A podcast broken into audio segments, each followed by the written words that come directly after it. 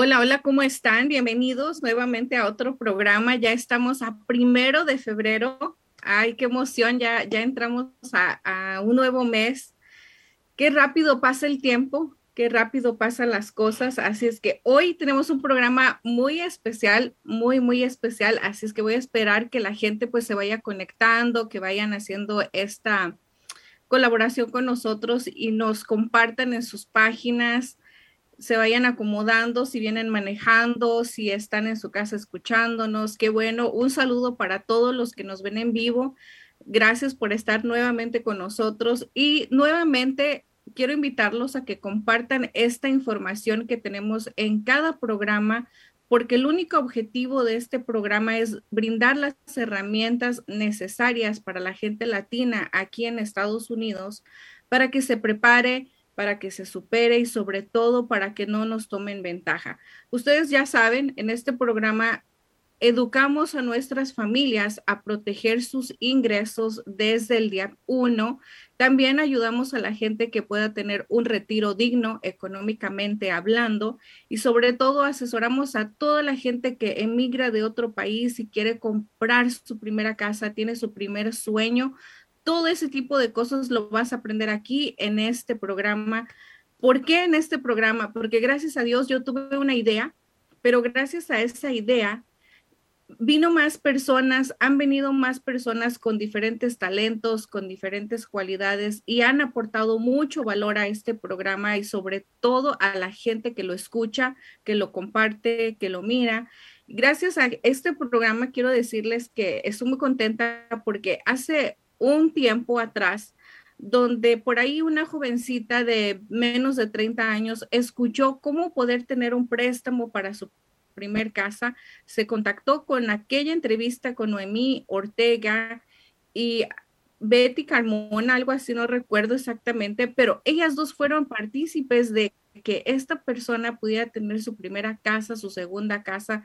Es que estoy muy contenta. Ahora ustedes saben, participa con nosotros Marcelino Gómez, donde también Marcelino para mí, aparte que lo aprecio mucho, lo admiro, lo respeto, lo considero un gran ser humano latino que está para ayudarte a ti a cumplir tu sueño de tener tu primera casa o tu segunda casa. Ahí están sus datos, ustedes pueden verlo, ustedes pueden llamarlo, contactarlo y estoy segura que les va a dar la mejor opción de cómo comprar tu primera casa. Ahora, tenemos un montón de cosas aquí en este programa que estoy muy emocionada y ya quiero darle la bienvenida, pero antes de darle la bienvenida a este programa, a nuestra invitada del día de hoy, quiero decirles que yo la había visto, yo ya la había visto en redes sociales donde siempre está muy activa, tiene muchas cosas buenas donde puedes aprender. Y yo siempre decía, ay, algún día se me hará que esta persona pueda venir al programa Tuve también la oportunidad de mirarla en un programa de Candia TV donde decía, wow, y, cuando esté conmigo, ¿cómo le vamos a hacer? ¿Qué le voy a preguntar? Me ponía nerviosa el saber qué voy a platicar con esta persona, pero hoy, el día de hoy, está con nosotros ella es una coach de vida personal y tiene muchísimas cosas que quiero que ella los, no lo diga, no lo cuente, pero me gustaría que compartan y que nos digan de dónde nos saludan a las primeras personas que nos están viendo el día de hoy. Bueno, ella es Jenny Hércules, donde les voy a leer un poquito porque ella tiene muchas cosas y hoy quiero que aprovechen este programa. En realidad, se los digo de corazón, aprovechen este programa porque hoy estoy segura que van a aprender algo con ella. Nos va a motivar a hacer muchas cosas o quizás nos va a sacar de donde hemos estado entrados quizás en depresión, en problemas de familia, de trabajo o simplemente problemas sociales, problemas de de tantas cosas que vemos en, televisión, en el celular, y estoy segura que el día de hoy ella va a aportar un gran, un gran valor en este programa, así es que vamos a darle la bienvenida a Jenny Hércules, que si no la conoces, hoy está aquí para que ella te diga todo lo que tiene dentro.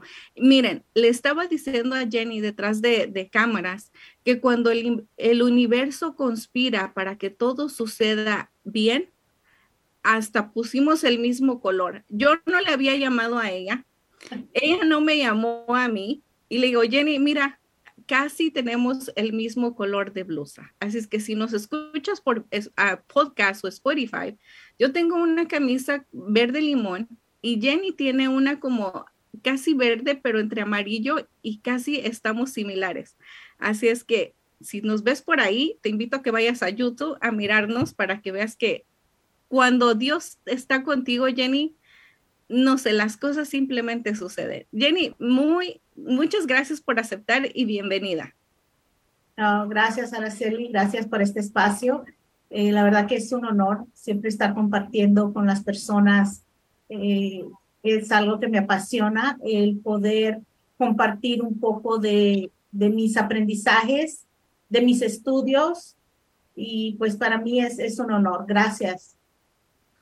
Así es, Jenny. Sabemos que posees maestría en ciencias, en terapia familiar, matrimonial, de niños y de muchas cosas, pero antes de todo eso, Jenny, a mí me gustaría que la gente que te está viendo por primera vez, que te está escuchando por primera vez, nos dijeras quién es Jenny. Ah, bueno, nací en El Salvador, vine a los Estados Unidos cuando tenía 10 años Crecí en el sur centro de Los Ángeles, en la Vermont y 47 para ser exacto. Em, fui al Army, fui a la universidad, tengo tres hijos y ese es un poquito así de lo que quién es Jenny. Soy, aparte de ser mamá, soy esposa, eh, tía, prima, es, es lo que te puedo decir. Me encantan los perros, los gatos, bueno, los animales en sí. Eh, hemos tenido diferentes animales en, en mi casa, desde pájaros, eh, de todo, gatos, perros.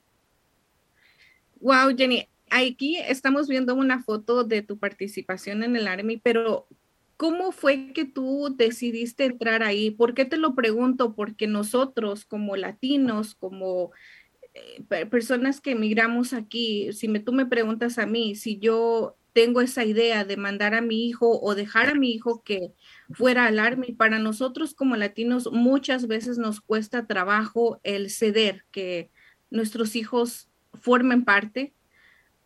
en algunas ocasiones, no sé a ti si esto tuvo algo que ver en tu casa o simplemente tú dijiste yo quiero hacerlo y se te dio así tan fácil. Mira, lo que sucede es que vengo de una madre que muy exigente y cuando yo tenía 17 años yo sabía que iba a ir a la universidad, pero yo no sabía qué es lo que quería estudiar. Entonces, cuando ya me voy a graduar a los 17 años, digo, bueno, ya me falta un año para graduarme, pero yo no quiero ir a la universidad sin saber qué quiero ser empecé a buscar qué hacer y dije, bueno, el Army es una buena opción, voy a ir un tiempo, me va a dar tiempo para ver qué es lo que yo quiero hacer en mi vida, qué es lo que quiero desarrollar, qué es lo que quiero estudiar y después voy a la universidad. Y eso fue eh, lo, lo principal en mi vida, del no saber qué es lo que yo quería estudiar, porque mi opción no vengo de una familia que tenga mucho dinero, entonces no puedo estar yendo a la universidad y estar cambiando de carrera porque no tenía el, dinero. Hay financial aid, hay ayuda financiera para las personas de bajos recursos, yo lo tomé, pero no tenía esa, esa posibilidad de estar cambiando. Entonces, eh, yo siempre vi a mi madre que trabajaba muy duro físicamente. Entonces, para mí fue como un reto hacia mí de que yo no quiero trabajar físicamente duro. Pero cuando ves un padre o una madre que ha trabajado duro toda su vida, claro, tú trabajas también de igual manera, nada más que yo lo quería trabajar más eh, mentalmente y no físico como mi madre lo hacía. Ese es, un, ese es un buen punto donde nosotros ahora como nuevos aquí, ya que tenemos un poco más de edad, y ahí me, me, encanta lo que, lo, que, lo que piensas, Jenny, porque ahorita a la gente que nos está viendo, o quizás las mamás que nos están viendo y nos están escuchando, pueden pensar lo mismo para sus hijos. Quizás mi hijo no está seguro, no tengo que obligarlo, no tengo que presionarlo a que decida hacer una de las cosas y como lo comentas, cuando nosotros no tenemos la posibilidad económica de cambiar o de estar en un, eh, conseguir un préstamo y luego que, no, ya no quiero esto y conseguir otro préstamo. He conocido personas que ya tienen su carrera universitaria, que están trabajando, pero aún deben ese dinero, deben todavía ese, ese tipo de, escuelas, doctores. El la doctora de mi hijo, por ejemplo, todavía está, dice que todavía debe y todavía está haciendo pagos mensualmente por su educación de ella. Entonces, esa, esa creo que es una buena opción que tú abres un panorama grande para los jóvenes de sentirse quizás por un momento presionados pero está esto que estoy segura que a ti en lo personal pues te, te ayudó mucho, pero cuéntame después qué fue tu pase ya cuando, cuando el Army y cómo fue que te fuiste desenvolviendo y cómo llegaste a ser la Jenny de ahora, que también eres autora de libros, participaste con Erika Rojas en Mujeres a Prueba de Fuego. ¿Cómo fue esa parte? Ah, bueno, ah, yo estaba trabajando y pasaba por muchas depresiones, pero ella, yo siempre digo, yo era una depresiva muy socialmente aceptada porque no se lo decía a nadie, porque mi familia, yo creo que hasta ahora se están enterando de que yo he pasado por depresiones o ansiedad, porque yo hacía todo, o sea, yo me lo quedaba callada. Entonces yo dije, bueno, pero es que hay, debe de haber algo más. Entonces, cuando ya estaba terminando mi licenciatura, una de mis maestras me dice, bueno, ¿y tú alguna vez has pensado en estudiar una maestría? Y yo ni siquiera sabía que era maestría, mucho menos estudiar un doctorado para mí no era algo que yo alguna vez hubiera pensado. Entonces empecé a buscar acerca de diferentes maestrías, trabajadora social, terapeuta, eh, también Ah, eh, me vi lo de speech therapy, o sea, para, para enseñarle a los muchachos o a las personas a hablar, ah, terapia de habla. Entonces, me llamó mucho más la atención la terapia familiar, pareja y niños. Y así fue como entré al programa y empecé a descubrir y a ver todos los trastornos mentales que había tenido durante mi vida ahí es donde muchas de las personas, si hablamos en cuestión de emprender, es donde nos quedamos atascadas, por decirlo así, donde a veces nuestra inseguridad que viene plantada desde nuestra infancia, problemas que nos han y que nos cuestan a un trabajo siendo adultos. Pero ¿cómo fue que, que tú dijiste, quizás esto que no sabía de mí, porque igual que tú, Jenny, yo siento en lo personal que en esta pandemia y especialmente con todos los jóvenes, eh, tienen depresión. Incluso nosotros aún sentimos depresión, pero la vamos sintiendo y la aceptamos, como dijiste, yo me acepto porque sigo con mi rutina, porque sigo en mi trabajo, porque sigo haciéndome cargo de mis hijos, de, del doctor, citas y de cualquier cosa, pero dentro de mí como yo como mujer o el, quizás alguien que nos está escuchando como hombre, se sienten aceptada su depresión. ¿Cómo fue que pudieras tú ayudar a alguien o los consejos que tú le darías a alguien que se sintió o se está sintiendo igual que tú? Mira, eh, estábamos hablando hace poco con una persona cercana de cómo nos enseñaron a ser fuertes. Yo cuando estaba en El Salvador, me caí de un árbol, me hice una cortada muy fuerte aquí en mi uh, quijada.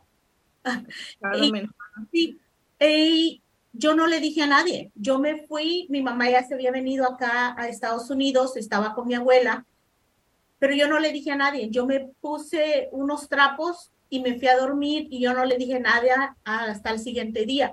¿Por qué? Porque si eh, yo le decía a alguien, me, había la posibilidad de que me pegaran porque ellos ya me habían dicho de que no me subiera a un árbol de, de cocote, a, un árbol de frutas. Y entonces allá lo que pasaba es, si tú no hacías caso después de que te caías y te golpeabas, te pegaban por no hacer caso. Entonces, ¿cómo se ata esto? Bueno, de que queremos ser muy fuertes, queremos dar esa imagen de que todo lo controlamos, de que todo eh, lo podemos, de que no está pasando nada. Y la vulnerabilidad es, se mira como debilidad. Y en mi caso yo he visto de que a veces el realmente decir cómo se siente es bueno porque te puede traer mucha ayuda. El pedir ayuda está bien. En mi caso puede que eh, no, tú todo lo puedes, tú lo tienes que hacer sola, tú, o sea, eh, si no lo haces sola, eres débil. Y eso se ve mucho en, en, nuestra, en nuestra comunidad. El pedir ayuda es como, ay, está, eres débil. Y eso no es así. Jenny, y te pregunto, tú eh, quizás eres, no sé, la hermana más grande o tú eres la hija más grande de las en medio de tu familia? No, soy la última. Tengo tres hermanas, ah, dos hermanas mayores y un hermano mayor. Yo soy la última. Me, me ¿por qué me preguntas? La pregunta es ¿por qué? Porque la mayor parte, como tú lo dices, nuestra comunidad hispana, latinos, solemos ser así con los hijos tal, tal vez mayores, donde si te, si te corres, si te caes, te nalgueo, o te insulto, porque lo hemos visto y aún lo seguimos viendo con nuestros hijos, que si se caen toda, eh, en cuestión de levantarlo, sobarle, tratar de animarlo con cariño, no. Le damos el para que se te quite y a veces yo he visto en, en la calle que los insultan y eso, al, al ver esa reacción, creo que a veces me pongo yo en el lugar y digo, así, así me, trataron a mí. Por eso muchas de las veces tenemos miedo de decir, me duele aquí mm, o quejarte. A, mí me dicen a veces, ay, es que tú te quejas, claro, pues me duele, me tengo que quejar, pero eso es muy cierto y creo que tenemos que hacer algo para que nuestras niñas y nuestros niños no crezcan de esa manera. Ahora, otra cosa que, se les ha dicho también mucho a los, a los hombrecitos, y yo te lo digo porque tengo uno en mi casa, donde los niños no lloran, los niños no tienen que llorar.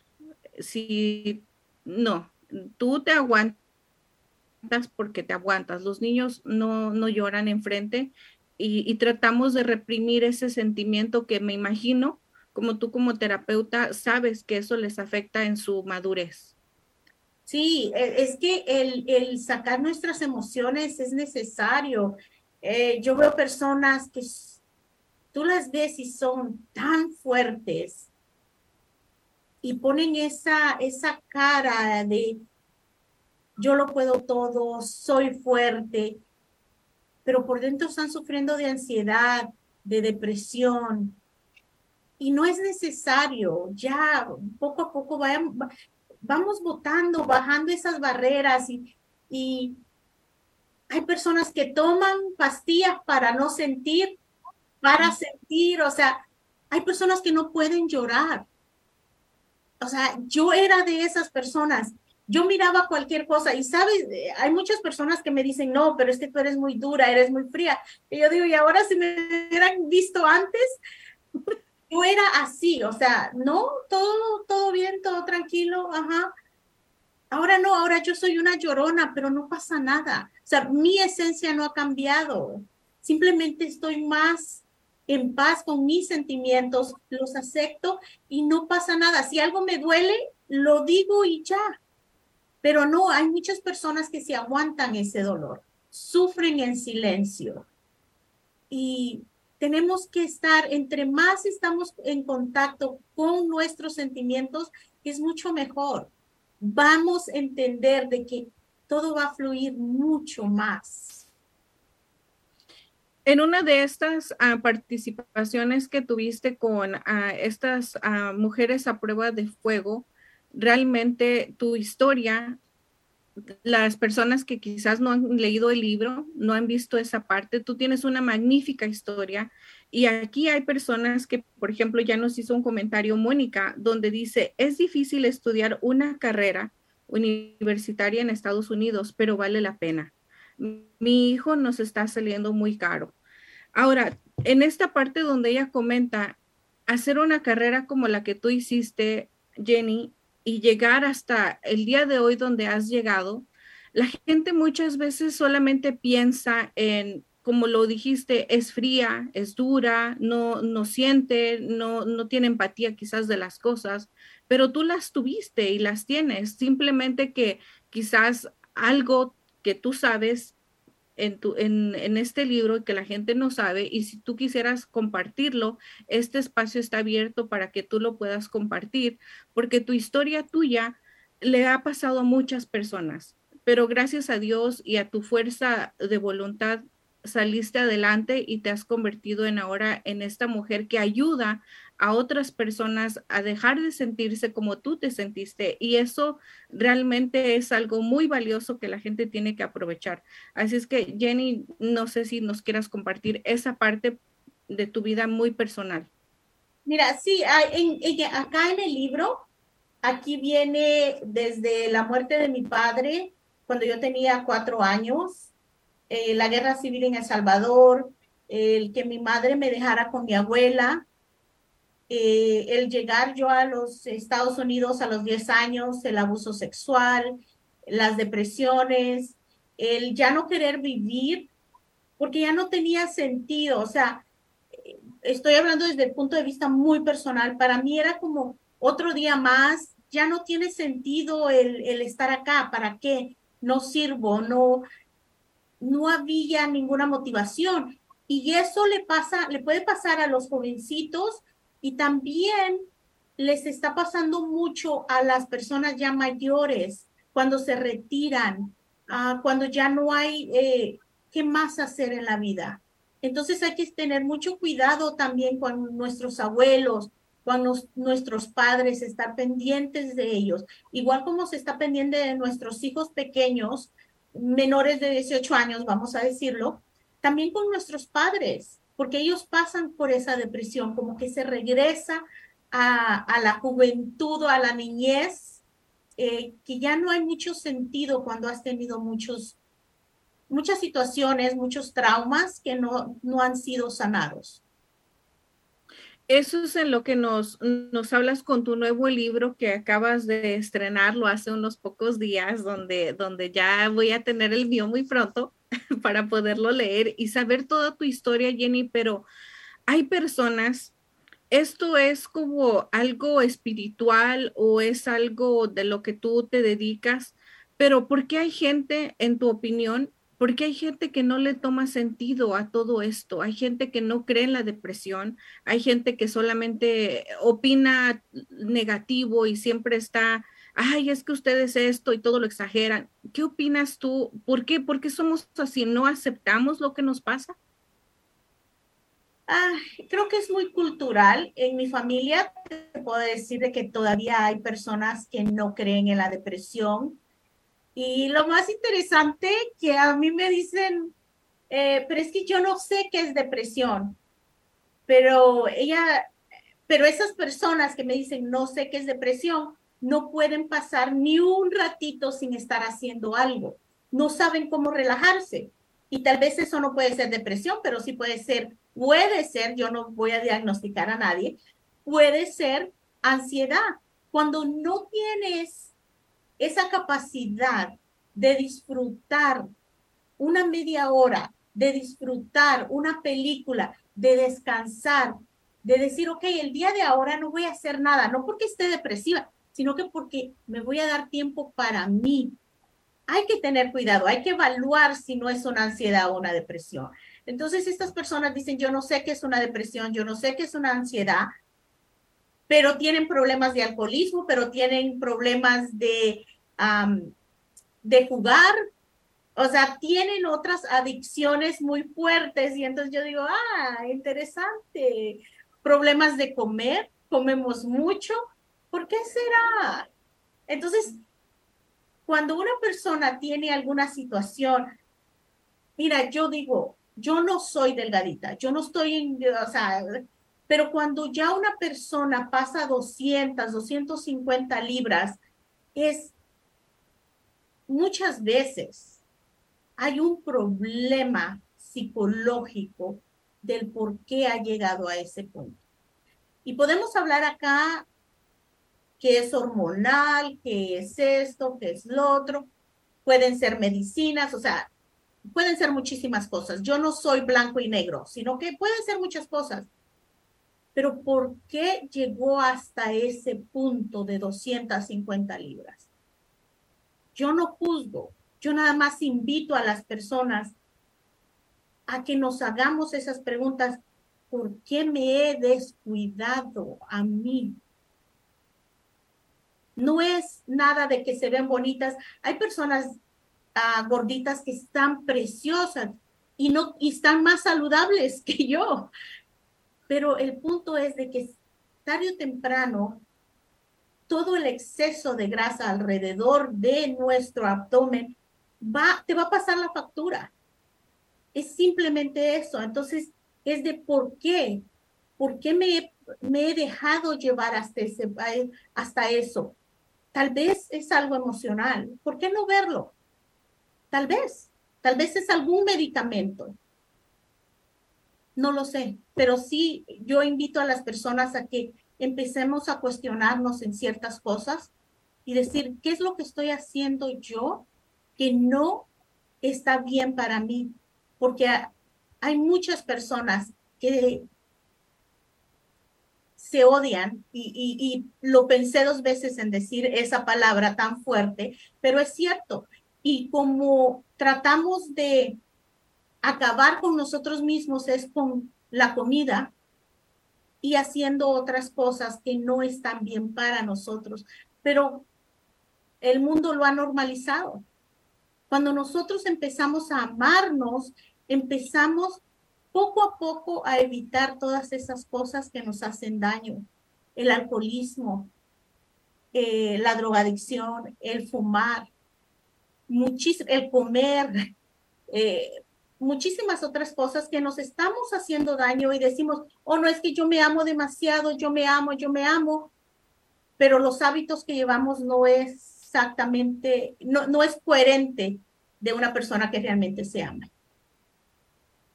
Mira, todo eso tiene un impacto muy grande en, en nosotros, en examinarnos nosotros mismos y saber, como aparece aquí en el título, la salud mental que tenemos ¿Por qué, ¿Por qué lo digo? Porque yo, yo, viví esa parte que tú comentaste ahorita, Jenny, me, y me hiciste regresar a ese momento donde en la actualidad estamos notando que no sé si fue la pandemia, fue el, lo que nos sentíamos encerrados, pero gran parte de la población subió de peso y llegó a la obesidad.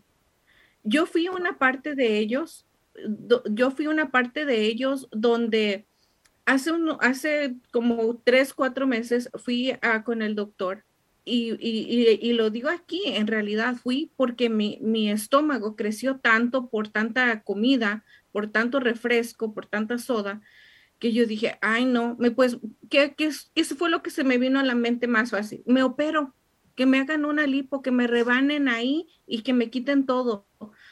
Iba con esa idea y el doctor me dice, ¿cuánto es tu peso el que tú te sientes bien? Digo, ay, doctor, pues dígame hace 20 años, hace 15. Le digo, bueno, póngale ahí 135.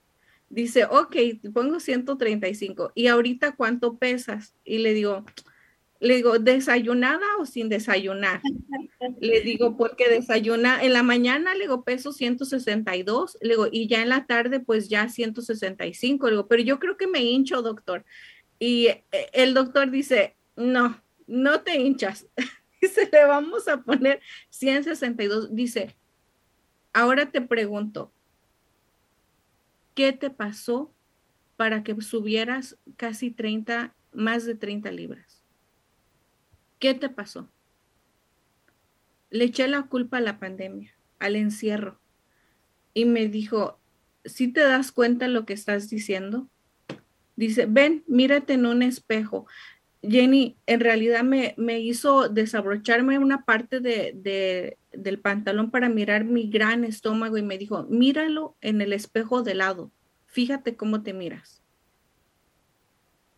Y ahí fue cuando todo me cayó el 20 y dije, ¿qué me estoy haciendo yo misma? ¿Por qué yo subí tanto de peso? ¿Qué me hice yo? ¿Por qué yo estaba bien en 135 y ahora estoy aquí? Me hice una examinación yo misma, me anoté lo que yo hacía antes y lo que empecé a hacer para llegar a este punto y te ayuda mucho pero yo lo hago yo quizás porque ya estoy más grande, porque miro las cosas diferente o porque he sanado cosas de niña, he sanado cosas de, de adulta, pero hay muchas personas que se quedan ahí y, como lo dijiste, no solamente suben a 200, sino que llegan hasta 300 libras y ahora para darle el golpe de gracia, muchas de las aseguranzas médicas ya te están cubriendo hacerte una operación donde te amarran el estómago porque es más fácil. Pero antes de, llegar a todo eso, antes de pensar en hacerme una lipo, mejor hay que hacerse una revisión mental, porque todo lo que estamos hablando de salud mental, emocionalmente fuerte, Jenny, ahorita que después de esto, que me des tu opinión, quiero que hablemos un poquito del carácter y de lo que es que sea una persona de carácter fuerte, porque muchas veces también confundimos el gritar, el enojarte, el exaltarte con ese tipo de cosas, pero yo sé que no lo es. Pero eso fue lo que me pasó a mí, Jenny, y yo estoy segura que a muchas mujeres en este momento donde vemos tanto en redes sociales, lo hemos pensado y muchas quizás ya lo hicieron.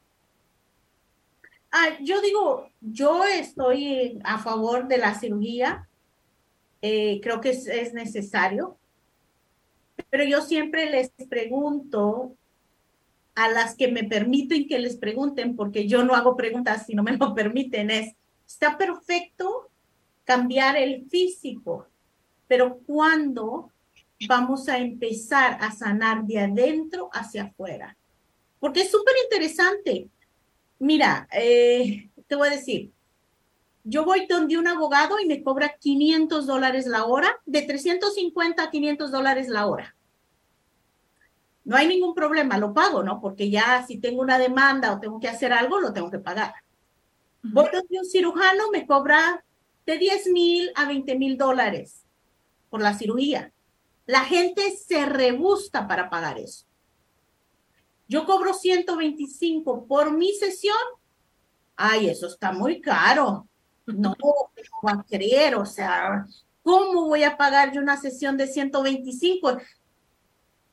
Y yo, ok, perfecto. Entonces, yo hago esas comparaciones y observo, ¿no? Observo y digo, wow, es interesante cómo la salud mental no le damos importancia, porque podemos hacer una fiesta, una quinceañera donde se gasta 20 mil dólares, quizás hasta más, pero y el ir a un terapeuta, ir a un psicólogo, ir a una charla a veces gratis, tampoco no queremos, aunque sean gratis, no tenemos el tiempo de ir porque estoy ocupada, porque a esto, por el otro, por el otro, pero aunque, aunque sean gratis, no, entonces ese es el valor que le damos a la salud mental. Entonces yo digo, cada quien es responsable de su vida.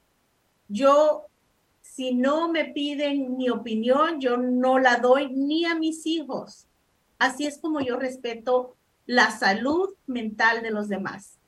Mi hija tiene 19, mi hijo tiene 21.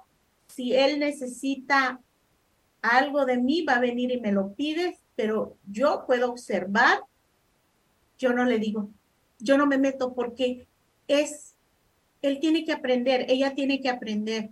Y ha aprendido de qué? Si la persona no pide ayuda, no está lista para el cambio. Entonces yo puedo hablar y hablar y hablar y tratar de, de darle un montón de herramientas, pero no las va a tomar. Después yo voy a salir frustrada y no vale la pena. Entonces, mi, como que mi meta o lo que yo he llegado a comprender, que mi misión es hablar de esto, de la salud mental.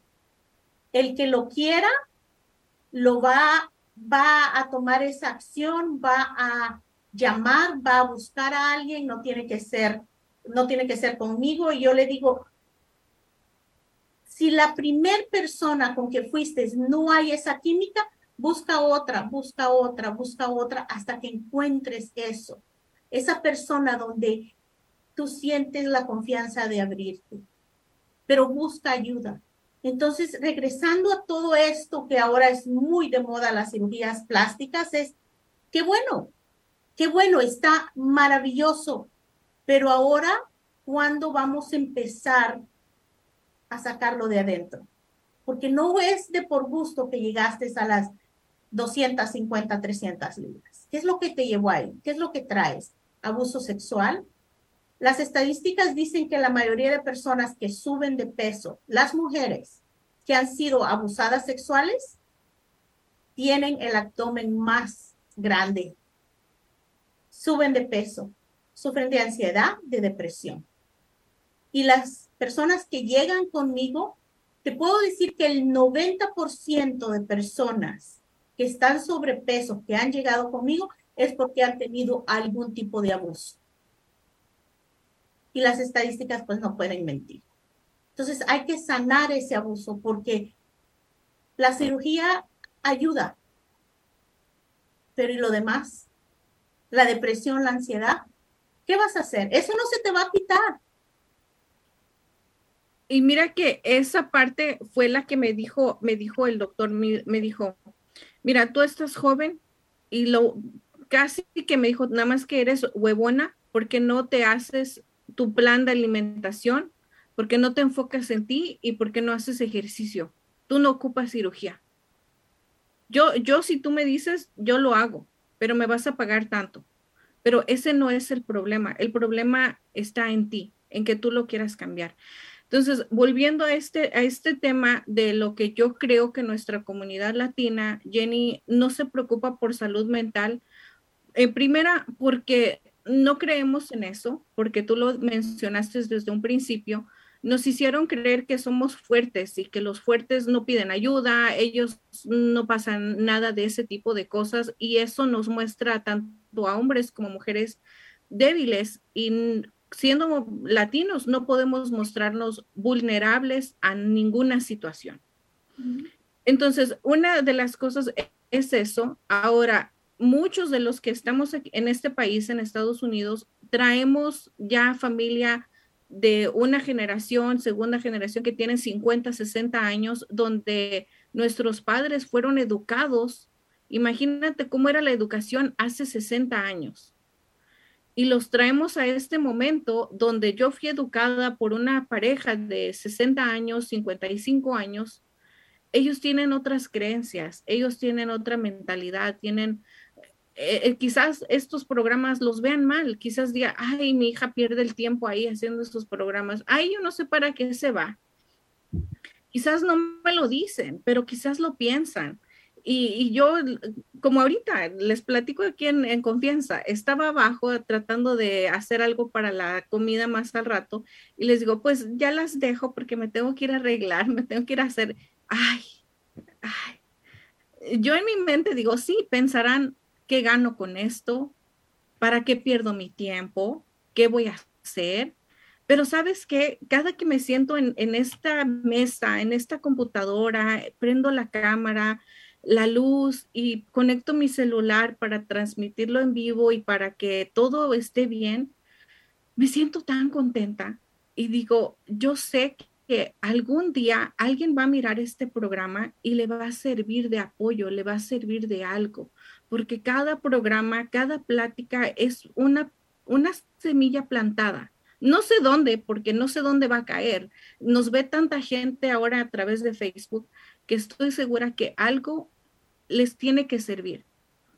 ¿Y, tú crees que gano algo? Claro que gano algo yo. Yo me gusta, en primera me gusta, te conozco a ti, Jenny, conozco mucha gente y sé que a través de, de todos estos envíos vamos conociendo más personas. Pero la salud mental, yo creo, y te pregunto, Jenny, si tú sabes por ahí, ¿por qué no se enseña salud mental como una clase igual que matemáticas, que español, que historia en las escuelas de aquí? Para mí, el, lo que sea liderazgo, emprendimiento y salud mental deberían ser clases básicas para ahora la educación de nuestros hijos. ¿Tú qué, qué piensas de eso, Jenny? Bueno, mira, lo que sucede es que la salud mental es como que el nuevo en sí esa rama. Todavía los terapeutas, pues, ganamos bien poco ah, comparado con un abogado, comparado con un doctor. Em, en los últimos años, cuando vas a la universidad, hay clases de psicología que te ayudan, em, pero va cambiando poco a poco se sigue estudiando, no sabemos exactamente cómo funciona el cerebro humano y es como una nueva tendencia. Yo he visto el cambio, yo llevo 12 años en esto, eh, desde que me gradué. Entonces sí he visto el cambio en mi comunidad, cómo se habla ahora de salud mental. Mira, hace seis años que yo quería, sí, em, empecé con Yen Wellness y decía, es que yo quiero, porque yo tengo otro negocio, yo quiero dar clases a emprendedores de salud mental, de cómo enfocarse. Y, me decían a mí, no, no, no, es que la salud mental no tiene nada que ver con los negocios.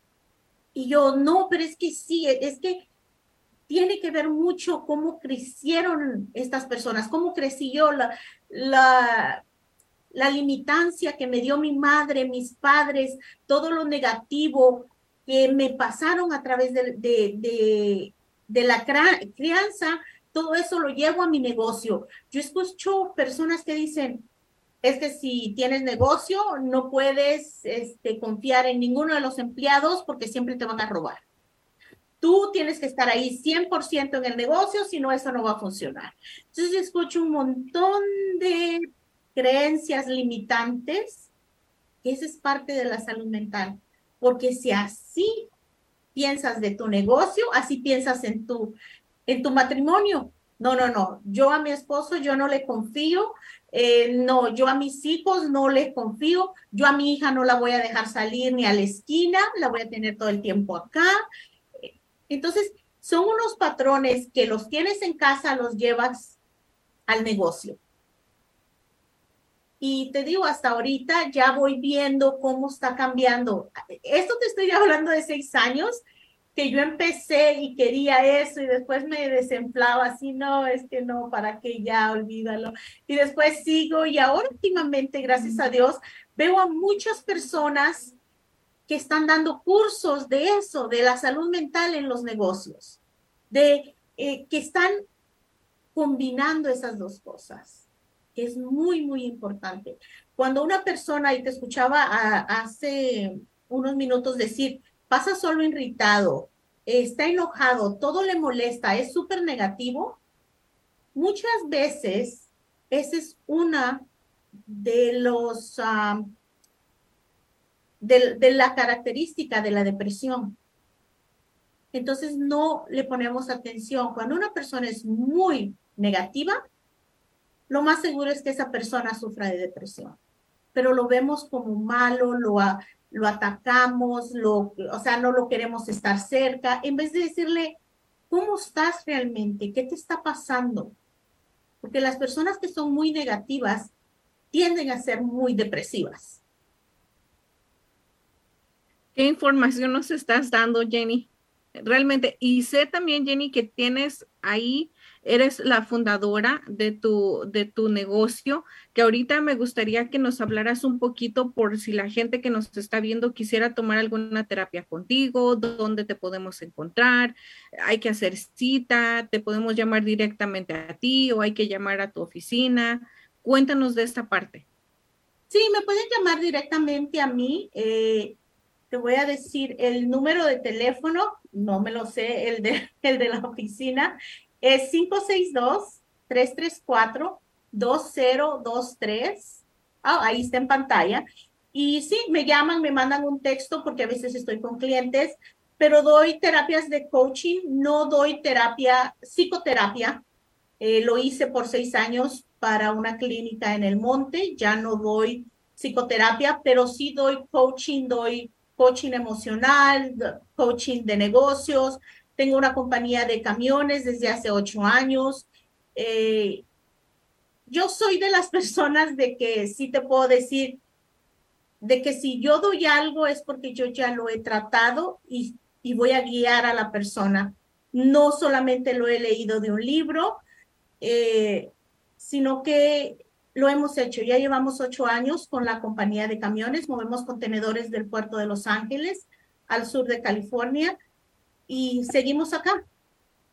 Y ya con, la, con lo de Yen Wellness, eh, abrimos la oficina en agosto, creo yo, Estoy en la ciudad de Bellflower.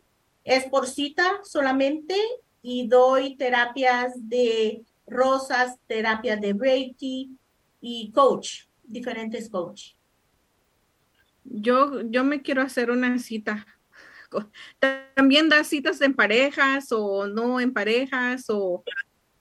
trabajo con jóvenes y trabajo con parejas pero trabajo más individual con jóvenes y con personas adultas. Parejas casi no, porque primero, para trabajar con una pareja, primero entrevisto a uno, después al otro, porque si hay algún inicio de violencia doméstica, eh, no se puede dar eh, terapia en, en, pareja. Y, o bueno, otras cosas que me dedico es a, clases de violencia doméstica, para víctimas, sobrevivientes y para los abusadores también hago, hago eso. Estoy muy, muy involucrada con la violencia doméstica y prevención de violencia doméstica en los jóvenes.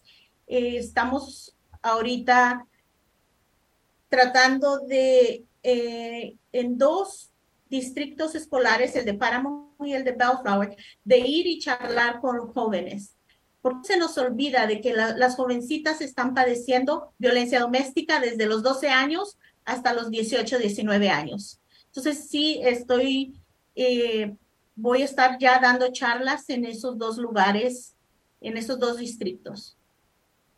Jenny, me, todo eso me, me encanta que te involucres en todo esto y más de que, te digo, muchos de la gente latina pues como tú lo dijiste, algunas no tienen eh, la economía para pagar quizás una terapia, pero cuando la tienen ahí gratis, ah, disponibles a la hora de la mano, tenemos que hacer algo, porque lo comentaste, pagar un doctor, pagar un abogado, pagar algo estético, eh, sacamos a la tarjeta de crédito. No sabemos de dónde sacamos, pero para comprarnos esa bolsa, eh, ahorita, por ejemplo, que vienen los impuestos, eh, que te empiezan a dar los impuestos, la mayoría de la gente lo malgasta, le da un mal uso, no piensa y de, un ejemplo de decir, yo quiero sanar porque siento que no estoy siendo buena madre, buena esposa, buena hija, buena hermana, tengo algo, voy a apartar quizás esta cantidad de dinero para hacerme algún tratamiento o alguna, tomar alguna terapia y eso que haces por ti mismo, eso te cambia la vida. Y no solamente cambia, cambias la vida tuya, cambias la de tus hijos y la de gente a tu alrededor. Y muchas veces pasamos por desapercibido esas herramientas y esas cosas tan valiosas que estoy muy contenta que estuvieras aquí con nosotros, a Jenny. Voy a leer un poquito de lo que, de lo que están opinando para ver, y si quieren hacerte alguna pregunta o que quisieran que les dieras, no sé, alguna opinión de algo, porque acuérdense que Jenny nos comentó que ella no opina si ustedes no preguntan. Así es que ahorita es momento de preguntar. Sí, y otra cosa, mira, en acá te puedo decir que si alguien me llama y me dice, sabes que Jenny, no tengo dinero, pero necesito tu ayuda, yo veo la manera de atenderlos a ellos. O sea, conmigo no hay excusa, no tienes dinero, acepto donaciones, pero que realmente venga una persona que diga, ok, necesito ayuda, esto es lo que puedo donar. Yo lo acepto, porque estoy aquí realmente para apoyar a mi comunidad. Si alguien necesita y es urgente, que me llamen. Yo veo la manera de apoyarlos, como digo, con una donación. Nuevamente vamos a dar el número de teléfono y quizás ahorita el que nos está viendo, quizás no es para ti, quizás tú eres el mensajero para esa persona que realmente lo necesita. Así es que nuevamente el número es 562-334-2023.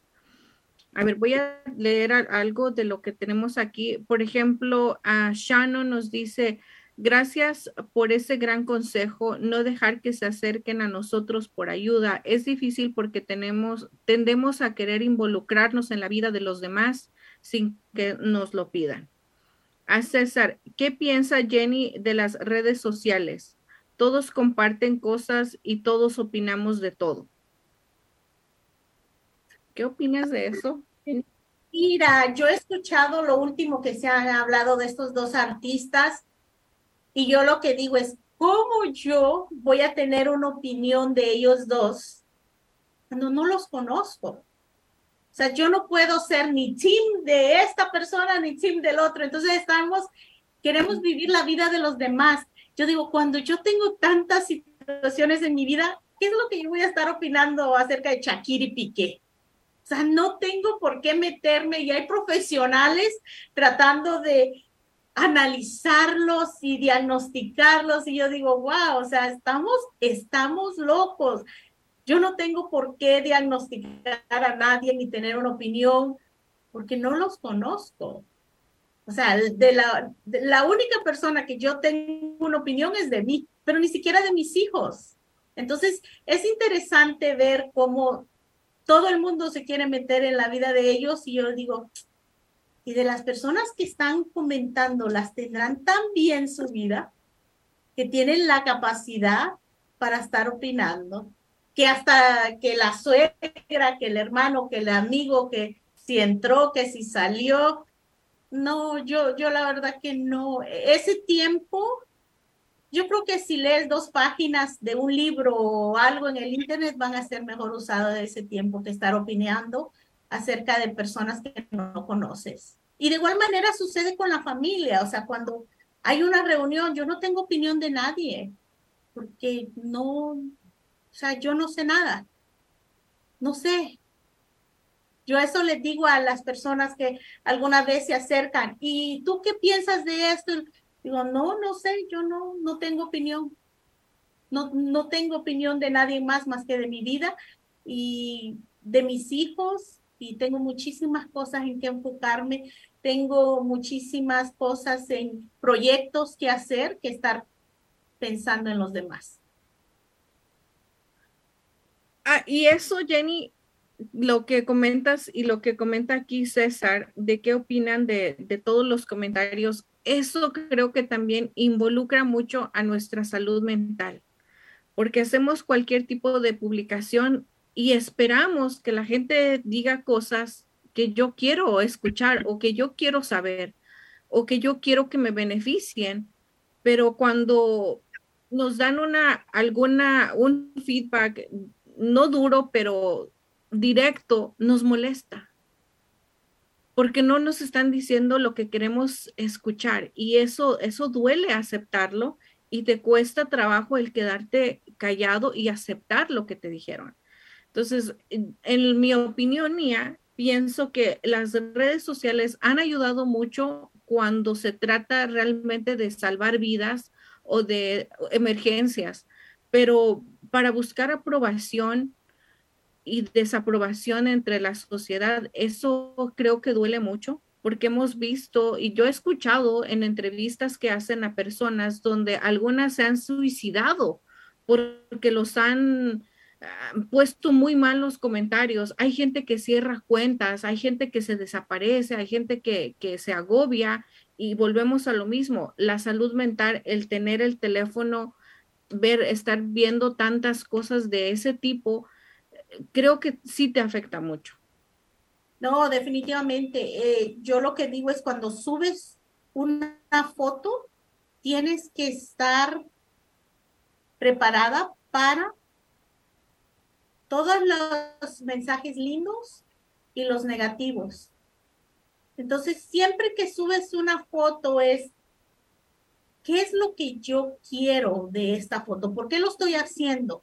Yo en mis redes sociales personales es bien poco lo que pongo, es bien poco.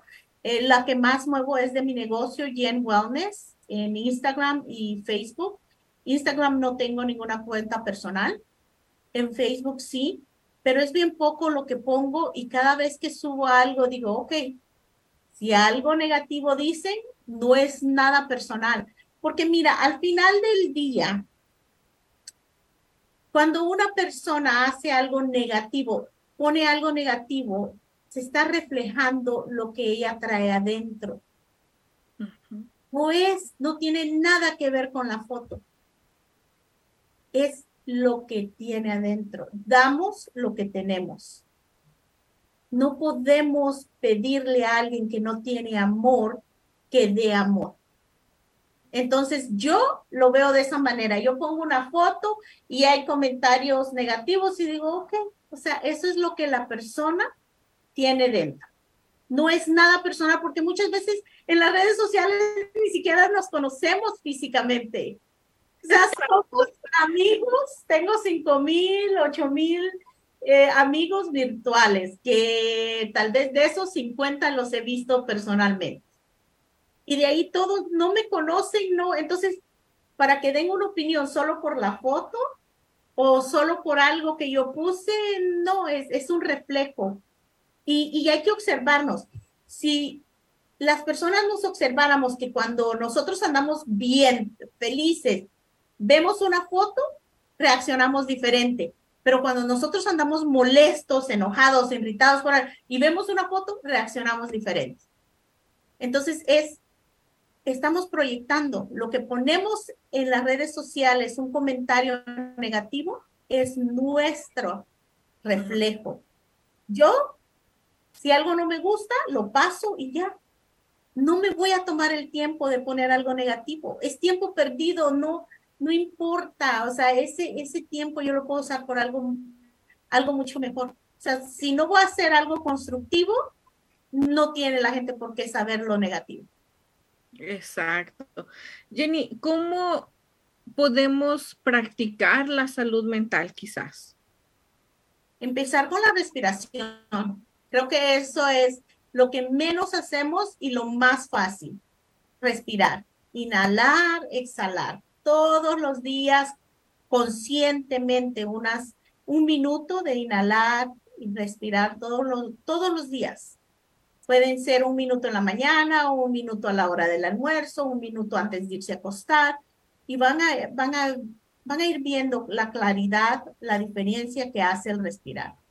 No llevamos suficiente oxígeno a nuestro cerebro porque estamos en las computadoras y empezamos a, hacer así, a contraer a, nuestras, eh, nuestros hombros, eh, no fluye, el oxígeno no fluye a nuestro cerebro y entonces esa es una de las cosas más sencillas que se puede hacer, un minuto, poner el timer y, y hacer esas respiraciones que tanto necesitamos. Ese sería uno de los tips básicos que, como lo dijiste, es bien básico, pero que no lo hacemos. Sí, sí, respirar. No sé si después de que una persona anda muy tensionada y a veces el cuerpo automáticamente te pide que respires. Y, suelta y, deja ir. Y en la mañana, aunque no estés estresado, solo inhala y deja ir. Dicen que hay algunos estudios que dicen que los, al principio, las personas cuando empiezan a fumar, lo que sucede es que el inhalar ese aire es el que lo relaja. Ya después, bueno, viene la nicotina, la adicción a la nicotina, pero eso es lo que necesita el cuerpo, esa, eh, inhalación. Por eso se hace más adicto al cigarro. Wow. Les dije que hoy vamos a aprender muchísimas cosas. Y, y eso, Jenny, que lo, que lo comentaste, lo de la respiración, se usa casi para todo un ejemplo que me pasó a mí justamente ayer, donde recibo un mensaje de texto que no me esperaba. Entonces lo leo y lo dejé. Obviamente vinieron muchas emociones a leerlo, a leerlo, eh, ese mensaje vienen muchas emociones, pero respiré, no sé por qué, respiré y me calmé y no contesté. Dije, cuando sepa identificar qué emoción me trajo a leer este mensaje, entonces voy a contestar. Por el momento lo voy a ignorar, lo voy a dejar así. Y eso me ayuda porque si yo hubiese contestado en la emoción que yo tenía, quizás hubiera ofendido a la persona, quizás la hubiera hecho sentir mal, pero no hubiera sido ella, sino hubiera sido yo misma por generarme esa emoción al leerlo. Entonces, eso, eso es muy bueno, Jenny, y estoy muy, muy contenta de esto, pero me gustaría mucho que nos pudieras decir también qué diferencia existe entre el fitness y el wellness. Mira, no te voy a decir, no sé exactamente, pero lo que se me viene ahorita es el fitness, creo que se ha creado más como, ah, bueno, hacer ejercicio es una de las cosas que te dicen, camina, ve al gimnasio, haz ejercicio, es buenísimo. Y no importa eh, lo que peses, que porque estás delgadita, que porque estás sobrepeso, el hacer ejercicio es algo muy, muy importante. Eh, yo creo que el fitness viene más de eso, el wellness es mente, cuerpo y espíritu, o sea que el wellness es todo, es completo. Es las meditaciones, el yoga, lo que comes. En el wellness es más mente, espíritu o alma y físico. o sea, está todo a mí como me encanta todo esto, Jenny, de, de lo espiritual, lo... Te platiqué parte de, de un sueño, tú, tú, lo sabes, así es que voy a tener que ir a una, una de tus citas tuyas. Y no, no lo decimos en este programa para que ustedes llamen y, y, vayan con Jenny, no, como ella lo dijo, ella es una herramienta donde ella se ha preparado, ha tenido capacitaciones, ella le ha costado sanar ella primero, como ella lo dijo, ella probó sus métodos para ella misma, le sirvieron y ahora está lista para poder compartirlo con toda la gente que nos escucha y que nos ve. Pero simplemente estamos aquí para eso, para que vean que existen las herramientas, que existe la posibilidad y que las cosas que vivimos hoy en día en nuestra sociedad existen. La depresión, la gente que, que solamente vive por vivir. Muchas de las veces vemos en tiendas, a servicio al cliente, que nada más están ahí por, porque tienen que estar en cuerpo, pero no están bien y tenemos que lidiar con todo eso y tienen que lidiar quizás con nosotros, pero eh, el tenerse en cuenta, el aprovecharse tanto físicamente como mentalmente, tenemos que hacer algo.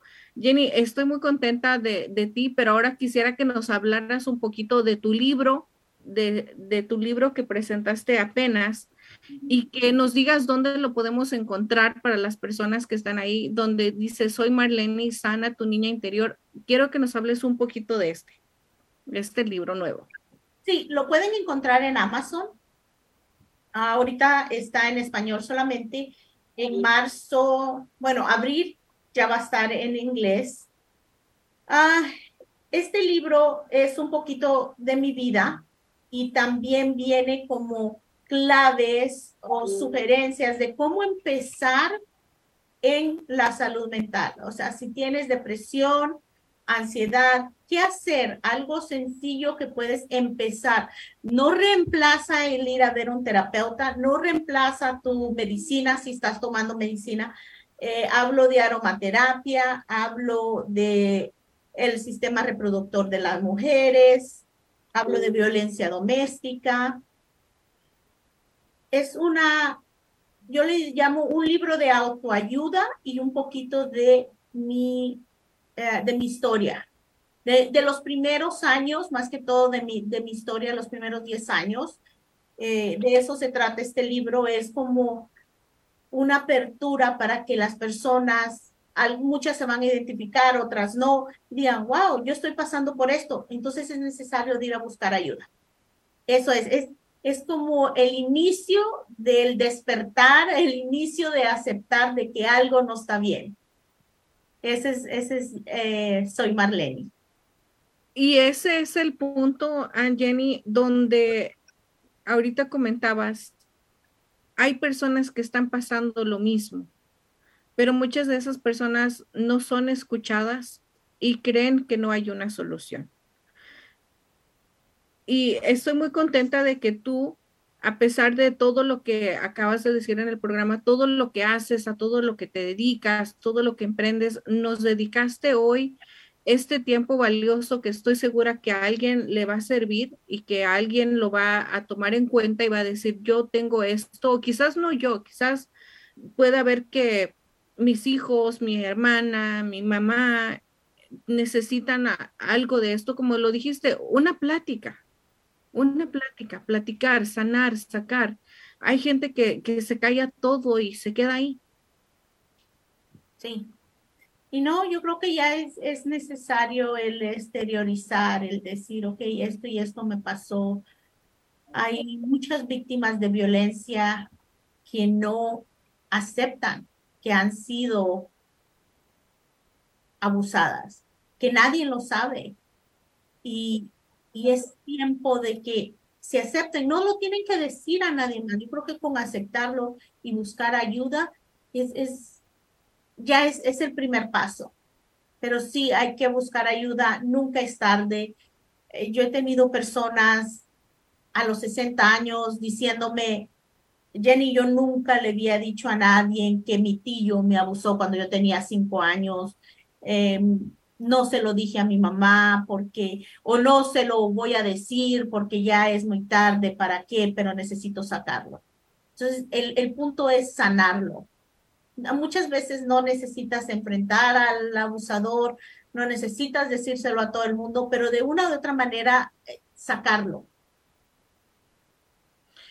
Jenny, ¿cuál es su opinión en cuestión de ah, violencia doméstica, donde muchas veces las mujeres que son maltratadas, tanto física como mentalmente, tienden a negarlo y tratan de, si alguna persona o algún miembro de la familia quiere ayudar, prefieren dejarte de hablar a ser ayudadas.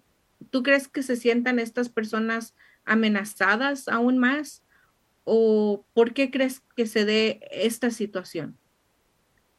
Cada persona es única y cada persona va a tener sus razones.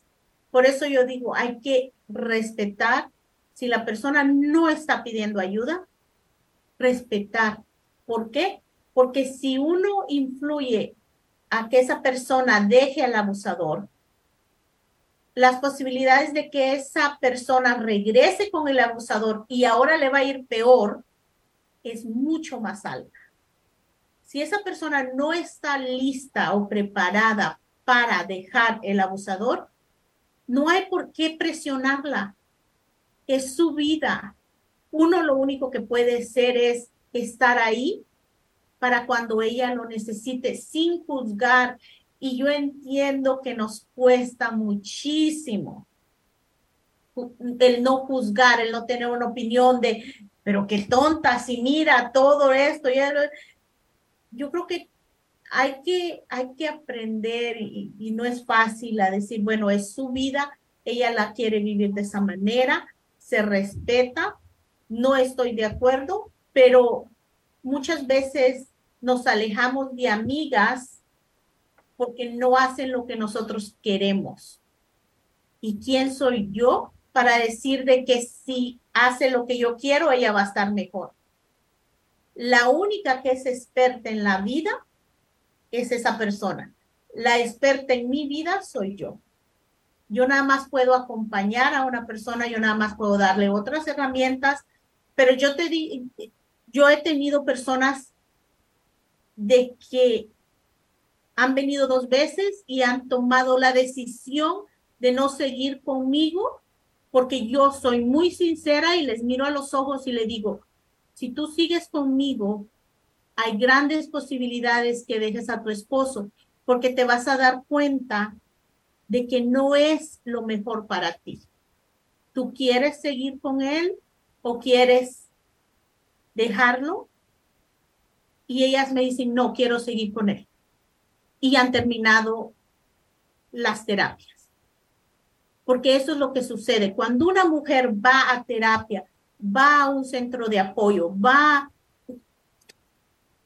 va y se ayuda y se empieza a amar, va a hacer cambios y va a dejar a esa persona. Y hay muchas personas que no están listas para dejarlas. Y entonces, ¿por qué yo voy a forzar que esa persona deje a, esa, a la otra persona si no está lista? Y te digo, he tenido varias, porque la terapia es para eso. Te vas, te van cayendo veintes, vas realizando, te, van diciendo, wow, pero es que él no me ayuda, yo soy madre soltera, pero estoy casada. Y dirán, bueno, ¿qué es eso? Que el esposo no ayude en absolutamente nada en la casa ni con los niños. Eso es como ser madre soltera. O sea, y cuando ella dice, sí, sí es cierto, es que yo nunca había notado de que él solo llega, come, se baña, mira televisión, duerme, se va el siguiente día y no hay ninguna comunicación ni interacción con mis hijos. Eso es lo que yo le llamo madres solteras casadas. ¿Cuál es la experiencia? No te ayuda el esposo en la casa, entonces eres madre soltera. Pero yo sí soy muy sincera, o sea, porque yo no estoy aquí para ganarme los 125 dólares, o sea, es mucho más que eso. Y si una persona no está preparada, no está preparada. Mira, no me hagas perder a mí el tiempo ni pierdas tu dinero. Mejor dentro de unos años, cuando ya estés lista, regresa. Pero eso va a suceder. Si la persona continúa conmigo, pues lo más posible es que se van a dejar y, y si eso no es lo que ella quiere, pues es mejor que, que se terminen las sesiones. Dijiste algo tan maravilloso que es cierto, cuando nosotros o las personas que ya trataron o que ya pasaron esa etapa de su vida donde ya tomaron decisiones y están determinadas a seguir su decisión, podemos opinar o meternos en la vida de las demás, pero las demás, como lo comentaste, no están listas, porque sí vemos que dejan a los, a, muchas veces dejan a su esposo y tratan de rehacer su vida quizás 15 días o quizás hasta un mes, pero después regresan. Y como dices tú, ahora les va peor y les prohíben hablarle a todo mundo. Y esas personas ceden y, lo hacen tal y como el marido lo dice. Y así van pasando los años y van siguiendo y van siguiendo hasta que, como dices, les cae el 20 por ellas mismas. Decir, ¿por qué llegué a tanto? Y, es muy triste, pero Jenny, ¿cómo pudiéramos ayudar a todas esas mujeres a que llegaran a, tener esa decisión o esa determinación de, que ellas sintieran lo que no es bueno para ellas? Se pudiera, no sé, ojalá que pudiéramos aventar como un aire, algo por ahí, donde un spray, que inventaran un spray o algo. No, lo que sucede es que nosotros de afuera estamos viendo de que no, les conviene. Pero recuerda, cada quien está donde está porque quiere y porque tiene algún beneficio. Ni yo, ni tú, ni nadie lo sabe, pero esa persona, tal vez ni ella lo sabe, pero todos estamos en un lugar porque nos conviene algo, porque nos gusta algo. Y ese algo es más fuerte que los golpes, que los maltratos, que las humillaciones.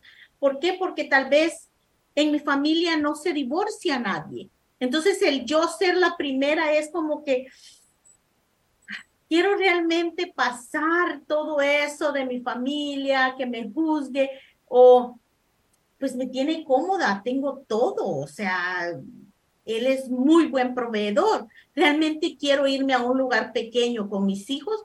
No, prefiero aguantarme. ¿Por qué? Porque mi mamá aguantó lo mismo con mi papá. Eh, hay un beneficio incluso a las personas que están, eh, puede a veces ser emocional, el beneficio de que, bueno, yo en mi, en caso, no pongamos, bueno, yo me crié sin papá, entonces eh, mi mamá pues se volvió a casar, entonces yo quiero tener una familia, yo quiero que mis hijos tengan una familia, un papá y una mamá unida, aunque sería mejor que estuvieran divorciados porque pasan solo peleando, pero pero yo tengo esa imagen de que quiero esa familia. Entonces, para mí es más importante esa familia que, pues, el irme.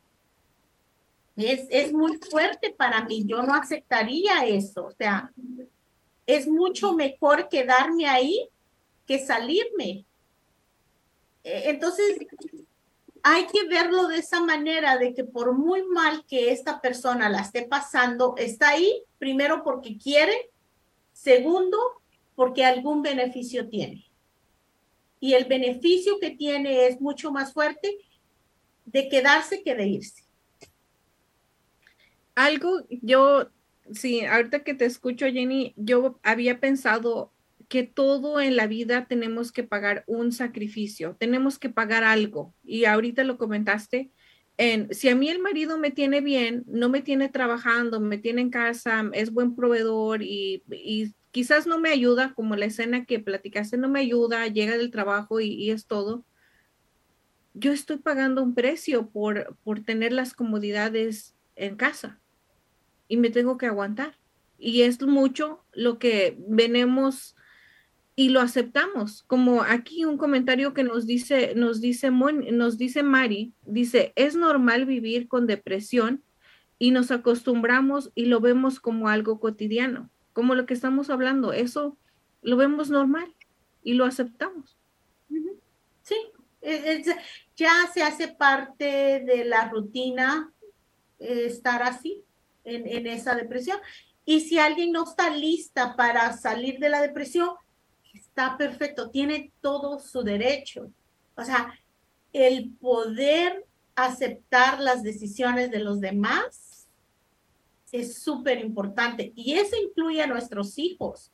Yo veo que hay padres que les dejan de hablar a sus hijos porque no van a la universidad y yo digo, ¿qué será más importante, la relación con un hijo o que vaya o que me traiga un título? ahí yo lo, dejo como pregunta. Para mí no lo es, pero para esa persona sí. Entonces, ¿quién soy yo para juzgarla? Pero yo tengo eso. Hay personas que se dejan de hablar porque una es católica y la otra se cambia a otra X religión. Entonces, ¿es más importante la relación con un hijo o el que haga lo que yo quiera?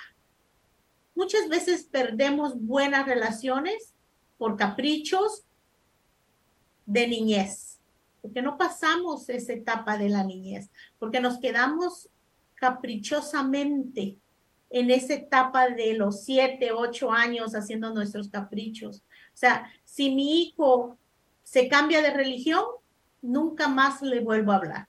He tenido personas que llevan 20 años que no le hablan a su hija porque ella se cambió a otra religión y esta persona es católica.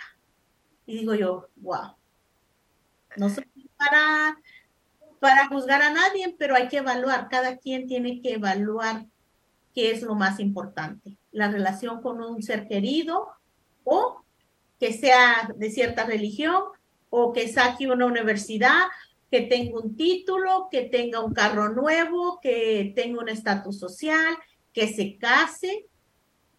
E, es, cada quien tiene sus prioridades, y sufren, porque veo yo que, que sufren por, porque no hay esa comunicación, pero nadie quiere dar el primer paso. Nadie quiere hacer esa, esas paces. Como lo comentaste hace unos instantes, muchas veces ser la primera en romper esas cosas cuesta mucho, el enfrentarse al, qué van a decir, a qué te van a juzgar, al que te van a señalar, como lo mencionaste. En, hace unos programas atrás yo mencioné que yo fui la primera en divorciarse en, mi familia sufrí mucho esa etapa, me costó mucho porque no es bien visto, somos católicos, somos latinos y, qué van a decir y, y, duele mucho ser señalada y duele y duele, pero tienes que seguir adelante y, está bien porque ahí abriste un gran espacio donde no permito, no dejo y se puede y, hay muchas cosas que en el momento lo ven como eres esto y muchas cosas, pero yo siento que en, en, mi parte, en mi familia, el yo divorciarme, el ser la mayor, el dar ese ejemplo, quizás a mis hermanas les abrí una puerta donde si no, es, si no eres feliz, muévete, simplemente muévete del lugar. No sé, pero algo que aquí me gustó mucho y que quiero tu opinión, Jenny, antes de irnos ya para la, para la última, porque se nos va a hacer una pijamada aquí. Pero esto, es algo muy bueno. Una pijama, pijamada es muy buena. Una pijamada virtual vamos a hacer aquí. Mira que para la próxima vamos a poner pijamada virtual. Pero mira, este tema a mí me, me gusta porque eso también me pasa quizás igual a mí que Mónica. Mónica dice, le voy a recomendar este programa a mis hermanas porque siempre se la pasan metiéndose en mi vida y opinando sin que se les pida la opinión o consejo. ¿Por qué crees que eso pasa mucho con las hermanas? Porque uno lo permite. ¿cómo les podemos decir cállense? pero, pero no tan así, cállense. Te voy a decir cómo. Yo no me meto en la vida de ninguna de mis hermanas, ni de mis primas, ni de mis tías. Entonces, cuando ellas han tratado de decirme, cuando estaban mis hijos, de cómo criar a mis hijos, de cómo hacer algo, yo les digo, discúlpenme, yo la respeto mucho. Yo no necesito sus consejos. Yo no me meto en su vida. Ustedes, yo no voy a permitir que se metan en la mía. Ustedes ya le jodieron la vida a sus hijos o lo hicieron muy bien. Gracias. Permítanme cometer los errores a mí. Permítanme joderle la vida y perdón, dijo, porque así a mis hijos. Permítame equivocarme yo. Eso es todo. Pero yo doy el ejemplo porque yo no me meto en, la vida de ellas, de ninguna, de ni de mi mamá, de mis hermanos, no, nadie. O sea, yo no me meto. Yo creo que es dando el ejemplo. Todo empieza acá. Si tú no te metes, tienes todo el derecho de decirle, no, lo siento, no te estoy pidiendo tu opinión. De igual manera, yo tenía la tendencia de gritar mucho a mis hijos. Y una vez me dijo mi hijo, bueno, tú nos gritas, pero no quieres que te grite. Y yo, ups, sí es cierto. Hasta ahí, ok. De vez en cuando se me sale todavía, ¿eh? Pero ya es mucho más consciente de que si yo grito, él tiene el derecho de gritarme. Y no porque sea mi hijo, oh, no, me tienes que respetar. No, es que yo tengo que dar el ejemplo. Muchas personas van a decir, no, no es cierto, es que porque es mi hijo me tiene que respetar. No, no tiene que. El respeto empieza acá y se da. De igual manera, mi hijo nunca me ha visto fumando, nunca me ha visto tomando. Entonces yo tengo el derecho de decirle, oye, ¿qué pasó? ¿Por qué estás fumando? ¿Por qué estás tomando? Pero si yo lo hiciera, es otra, es otra dinámica la que pasaría. Eh, te digo, son cosas así, o sea, con mis hijos hay, hay mucho respeto y yo no, o sea, yo no les digo malas palabras a ellos, entonces no, a mí ni siquiera se le ocurra decírmelo porque no es así. O sea, yo no te falto respeto. Y así se va poniendo límites. Entonces yo me llevo bien con toda mi familia, porque como yo no me, me meto en la vida de ellos, yo puedo ver lo que sea y yo, ok, o sea, no tengo opinión, no tengo por qué opinar de nadie. Y te digo, con toda mi familia me llevo bien, la saludo por eso. Porque yo no, no tengo opinión, nada. Y empieza acá. Ella tiene que empezar a decir, gracias por tu opinión, pero no la necesito. Mónica, tenemos que hacer algo ahí.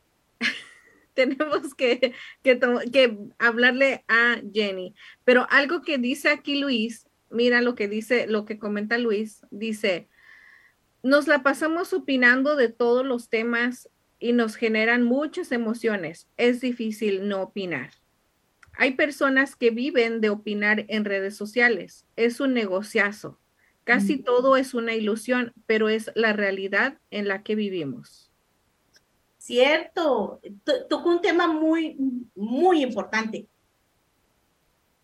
Ese es el negocio de ellos. O sea, tienen una imagen y, y, y como dice la canción de esta muchacha, dice, las mujeres no lloran, facturan, algo así. Ese es el negocio de ella. Entonces, eso es lo que yo digo, ok, si yo me pongo en las redes sociales y me estoy sintiendo incómoda de lo que estoy leyendo, yo lo paso si es TikTok o si es alguna otra, o digo, ah, no voy, que no me enseñe por 30 días lo de esta persona, porque ¿para qué voy a estar yo abriendo las redes sociales para sentirme incómoda? En cambio, yo, bueno, si me gusta, le pongo like, y ya lo paso. Entonces, si hay personas que viven de eso, esa es una muy buena pregunta. ¿Qué es lo que me está dando Facebook? ¿Me estoy sintiendo bien o me estoy sintiendo mal, incómodo? Esa es una buena manera de, de saber si hay que seguir ahí o si hay que apartarse de eso por un tiempo. Porque yo eso es lo que hago, claro, hay cosas, hay noticias que soy, pues, siento, pero yo lo que hago es no comento porque no me pagan para comentarlo. Si me pagaran, entonces sí. Y lo otro es, pues no me interesa y si me hace sentir mal, pues ya no lo veo. Porque yo uso a Facebook y a Instagram para educar y también para reír, para divertirme. Y sí veo, hay muchas cosas, noticias que salen que son incómodas y las paso no, no, no les pongo mucho enfoque. Incluso yo no veo noticias por eso mismo, porque me cuido. O sea, yo no quiero ver, todo es drama, todo es muerte, abuso. Cuando trabajo, o sea, yo trabajo en esto, entonces lo veo y veo personas en mi comunidad y, lo vivo y lo siento y seguir viendo. Yo siempre les decía durante la pandemia, por favor, no miren las noticias, que van 300 mil, que van 500 mil muertos y tú, ay, Dios mío, ah, ¿cuándo me va a tocar a mí? No, yo las noticias no, no las veo, las leo algunas en, mi teléfono, pero no veo noticias y, y pues eh, esa es una manera de mantenerme, de mantener mi salud mental. Porque, como digo, yo tiendo a ser muy ansiosa, tiendo a tener depresiones y entre más me como veo esas cosas, puedo llegar a una depresión más severa, puedo tener un ataque de ansiedad. Entonces, esa es la manera de irse cuidando. Yo creo que la clave es conocerse uno mismo. Y muchas veces también, Jenny, para agregar algo más de lo que acabas de comentar, muchas veces por salud mental, por tranquilidad emocional, no hablarle a la gente que te hace sentirte tóxico, porque hay gente que dice, es que ella es tóxica. No todas las personas pueden ser tóxicas para mí, como para ti, como para él, como para ella. No, hay algo quizás en ella que me hace sentirme tóxica. Entonces lo que hago por mi salud, no le hablo, o trato de evitarla o no me enredo en chismes, porque nosotras como mujeres, la mayoría, tratamos de, ah, ¿qué te dijo? A ver, cuéntame, y, y se va haciendo grande. Y cuando menos te das cuenta, ya te duele la cabeza, te pones de mal humor, te quedas enojado y te tratas de desquitar con todas las personas a tu alrededor. Entonces, eso es lo que yo hago, Jenny, yo te lo digo en confianza cuando uno empieza un emprendimiento y cuando empiezas a querer hacer algo que los demás no hacen a tu alrededor, te quedas sin amigos. Mm. Aquellos que se decían tus amigos y que te hablaban todo el tiempo, desaparecen. Quizás yo tengo dos o tres amigas nada más. Sí, yo lo que digo es que la no relación muchas veces es la mejor relación. Sí. Sí, porque, o sea, y es, es cierto, cuando estás enfocada en tu trabajo, estás enfocada en, en andar en estas charlas, pues no tienes mucho tiempo para tus amigas, pero las verdaderas amigas van a estar ahí y tal vez van a salir una o dos veces al mes, y, pero ya no vas a tener mucho tiempo de estar constante o vas a hacer otras cosas. Eh, y es bonito porque las personas vamos creciendo en diferente manera. Yo escucho que dicen, no, es que yo crecí más que mi amiga y mi amiga se quedó ahí abajo. Y le digo, no, sea, ¿cómo sé yo que yo crecí más y mi amiga se quedó abajo, que tal vez yo me quedé abajo y mi amiga creció? Entonces, no, yo digo, crecimos en diferente área, crecimos en diferente dirección, pero no es ni más ni menos, porque yo he escuchado eso, es que yo crecí y la otra persona se quedó en el mismo lugar y yo digo, ah, ¿y qué tal si es lo opuesto? Entonces ahí es donde yo dije, no, crecimos en diferente área, en diferente dirección. Sí, porque muchas veces tendemos a decir, como la miro con mejor carro, en mejor lugar donde vive, creo que ella creció más. O porque veo que tiene algo estable, creo que eso es que creció más. Entonces, hay muchas cosas, pero Jenny, algo que los últimos comentarios nada más dice César, es difícil vivir como Jenny, pero tiene razón. Que comentaste, no, y es un buen punto, pero al mismo tiempo es difícil, porque venimos acostumbradas al siempre opinar, al decir, al, querer ayudar. Más bien, muchas veces es, querer ayudar porque yo ya lo viví, porque yo ya pasé, te digo y te doy mi opinión desde, desde, desde mi amor como hermana o como cuñada o como prima, yo ya lo viví. Por eso no quiero que te pase a ti. Y eso es difícil, pero vamos a tener que hacerte caso, Jenny, para que ya no se metan en lo de nosotros y tratar de El ejemplo, el ejemplo arrastra, ¿sabes? Lo que sucede es que tú a un hijo, y voy a poner un hijo, pero eso incluye todas las personas alrededor. Yo le puedo decir a las personas, hagan esto, hagan esto, hagan esto. Pero si yo hago lo contrario, no lo van a hacer. Pero si yo vivo de cierta manera, ellos lo van a notar y, ay, esta está media loca sí, hace eso. Eh, entonces, es, es de hacerlo y es poco a poco, no es de la noche a la mañana. Yo llevo en esto desde que tenía 16 años, más de 30 años, em, en grupos de, de autoayuda, hace 12 años como terapeuta. Eh, entonces, son varios años de que el aprender a respetar las decisiones de los demás es súper difícil y hasta el día de hoy yo tengo que, o sea, ok, Jenny, cálmate. O sea, yo me hablo y digo, no, tienes que calmarte, no te importa, es, eh, es su vida, tú tienes que seguir adelante. No es fácil, eh, eh, se los digo. Y no es que yo todo el tiempo, no, hay veces de que sí me cala y digo, no, no, no, acuérdate, no puedes hacer nada. Y es de hablar con uno, es analizarse. Pero vuelvo y repito, el conocerse uno es importante. ¿Qué es lo que le gusta? ¿Qué es lo que no le gusta? ¿Qué es lo que le molesta? Ah, ¿Cómo me siento el día de hoy? Chequear con uno mismo cómo está es muy importante. El autoconocimiento es, es maravilloso.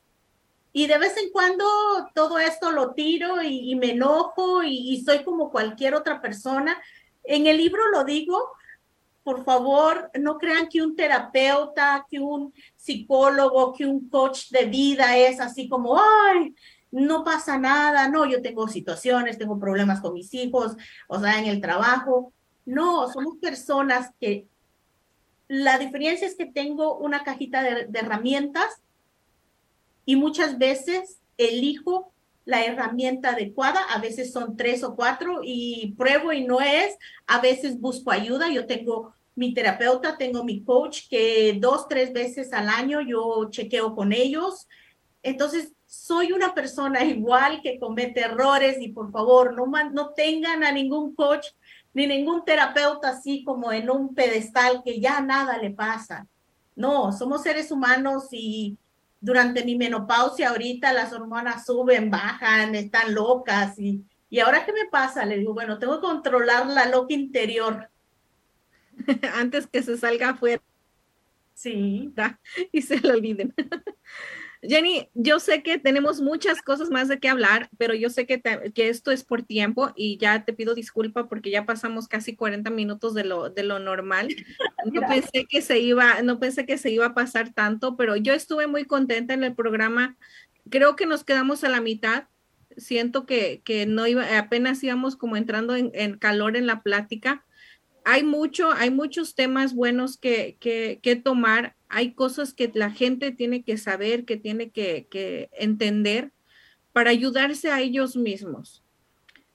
Ya estamos a 2023 y muchos seguimos, como lo dijiste, pensando como ocho años y no solamente nos afectamos nosotros mismos, afectamos a la gente a nuestro alrededor.